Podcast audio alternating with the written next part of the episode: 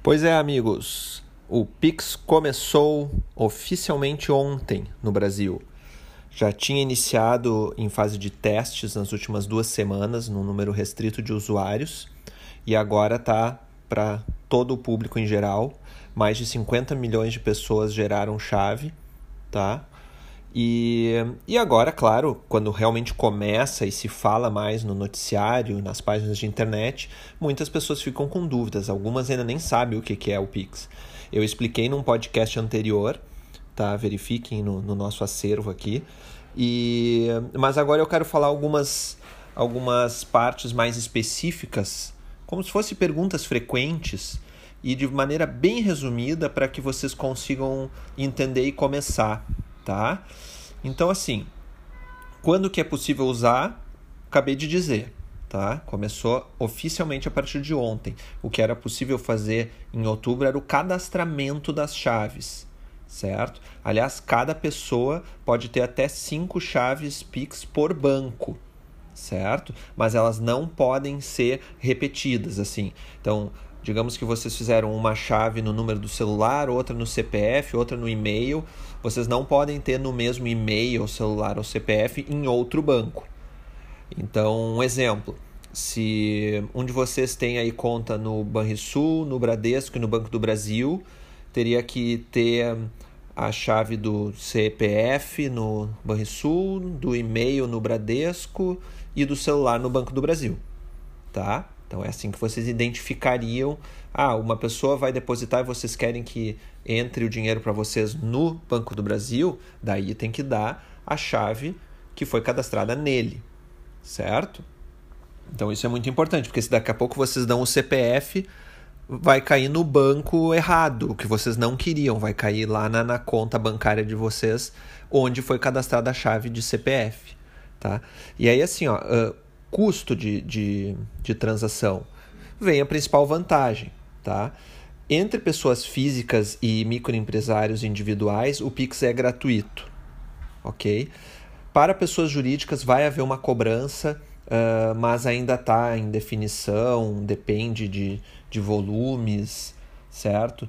Então, uh, uh, depende muito da situação. Por enquanto, pessoas físicas, que é o que mais vai ser usado inicialmente, é totalmente gratuito.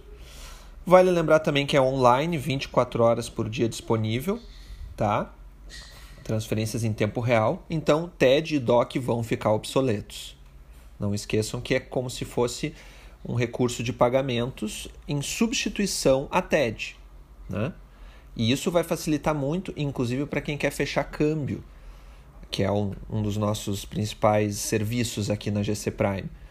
Uh, o câmbio sempre tinha aquela questão de travar a taxa e a pessoa tinha que pagar dentro do expediente bancário, senão a TED era agendada para o dia útil seguinte e aí o, a instituição financeira ficava no risco esperando o dinheiro entrar. Então, às vezes, não poderia garantir o câmbio uh, por essas 24 horas, teria que desfazer a operação e fechar de novo com a taxa do dia seguinte.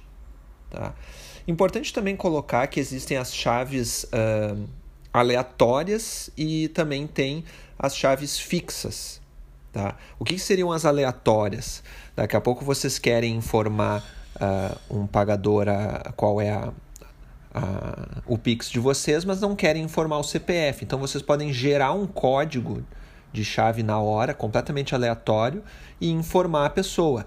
Aí tem que ir lá no aplicativo do banco de vocês e dizer que vocês querem receber um Pix.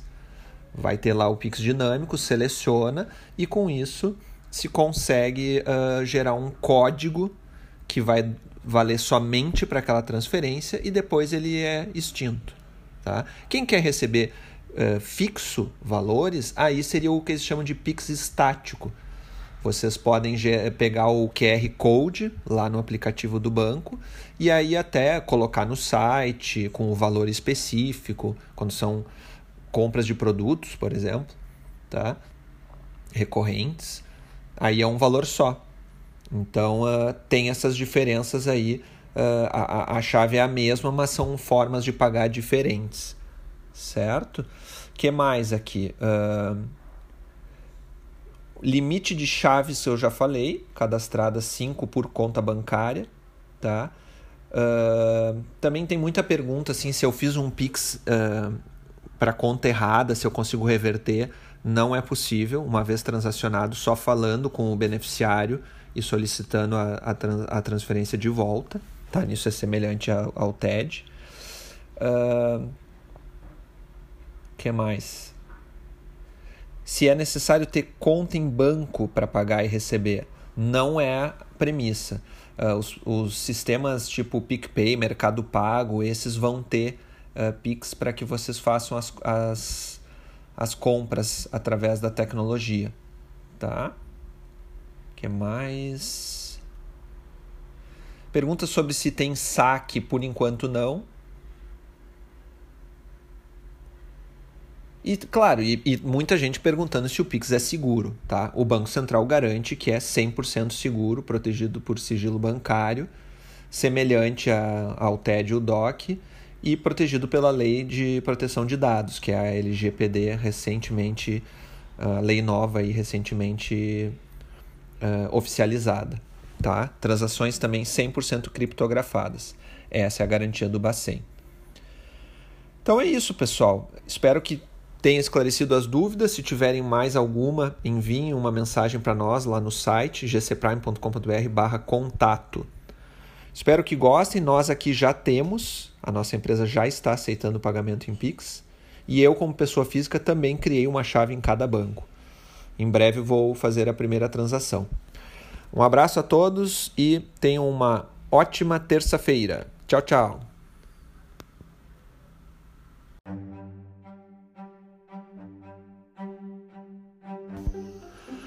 Este podcast é um oferecimento de Free Viagens e Intercâmbio, Chip Mais Sim Travel, Candiota Operadora e Ivan Pons Moda Masculina. Mais informações em gcprime.com.br barra podcast ou no Instagram arroba gcprimecâmbio.